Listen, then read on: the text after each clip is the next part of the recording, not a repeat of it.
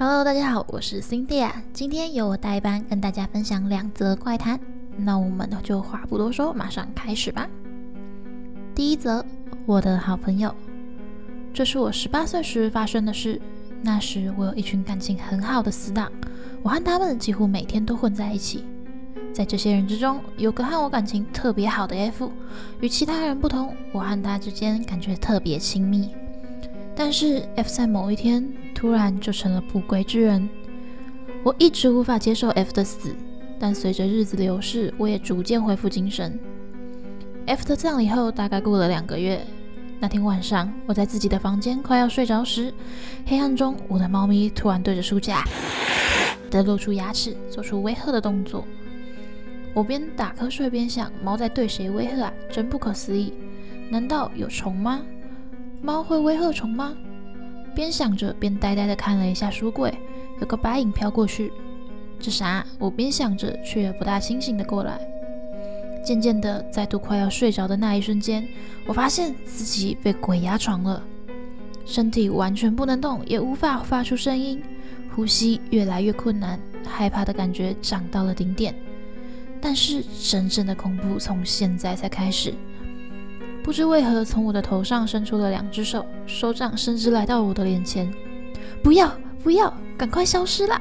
我在心中一直大叫。然后这双手在我的脸上缓缓地持续摇来摇去。我怕得要死，很想赶快脱离这个状况，并拼命要发出声音。结果不知是因为太害怕，还是太紧张，想要出声却太用力，就这样躺在床上吐出来了。接着，我的房间门被打开，看到走廊的灯透进来。你怎么啦？是妈妈，她走进来房间里，大概是有听到我发出挣扎的声音吧。一不留神，鬼压床的症状已经解除了，那两只手也不见了。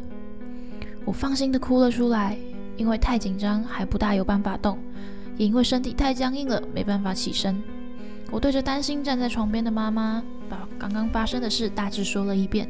以及告诉她刚刚吐到床上，把床弄脏了。但是我边说着话，奇怪的感觉却越来越浓烈，越想越不对。明明已经没有鬼压床了，身体却还是紧张状态。而且刚刚明明一度觉得放心了，为何胸口的紧张感一直无法平息？接下来，我的背后开始阵阵发麻，难以名状的不安和恐惧再度席卷而来。不是的，在这边这个不是我妈妈。这样想的瞬间，妈妈的脸突然变得非常恐怖，可以说是鬼的形象吧。总之是完全没看过的可怕样子，好恐怖，好恐怖！救命啊！我不要这样了！再度被鬼压床的我，只能这样在心中大声呐喊。此时，突然鬼压床又消失了，身体可以动，也能发出声音了。我赶快跳出被窝，冲去妈妈的卧房。刚刚发生的到底是什么事？难道在做梦吗？我边想着边看着妈妈的睡脸，还好是平常的那个妈妈。这次真的打从心里觉得好安心。我跟妈妈说刚刚做噩梦了，想跟她一起睡，钻进她的棉被里，东想西想的抱着妈妈睡着了。这次我做了梦，我梦到了两个月前去世的 F。F 站在我的枕边笑着，刚刚跟你恶作剧，真抱歉。我知道你超怕恐怖的东西，所以稍微开个玩笑。F 笑着说：“一点也不是什么稍微好吗？”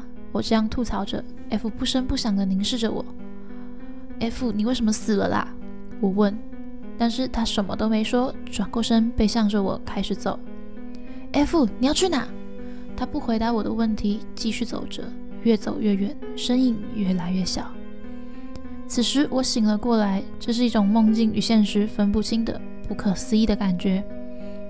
第二天跟妈妈说了这些事，她说应该是我在事情发生之后都没去上香的关系。F 是不是觉得很寂寞呢？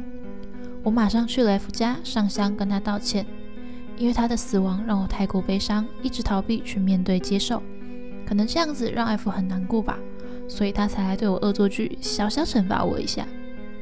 过了二十年了，这件事至今仍让我无法忘记。第二则女装部的家人，姐姐曾经在某百货公司工作过好一段时间。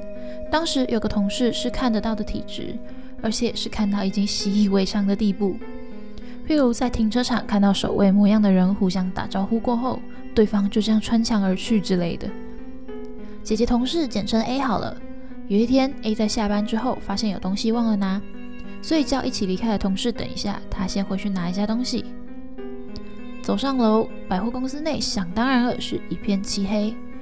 A 经过女装卖场时，注意到一件事，虽然心里很害怕，但还是尽量加快脚步，拿了忘记的东西就直冲到楼下。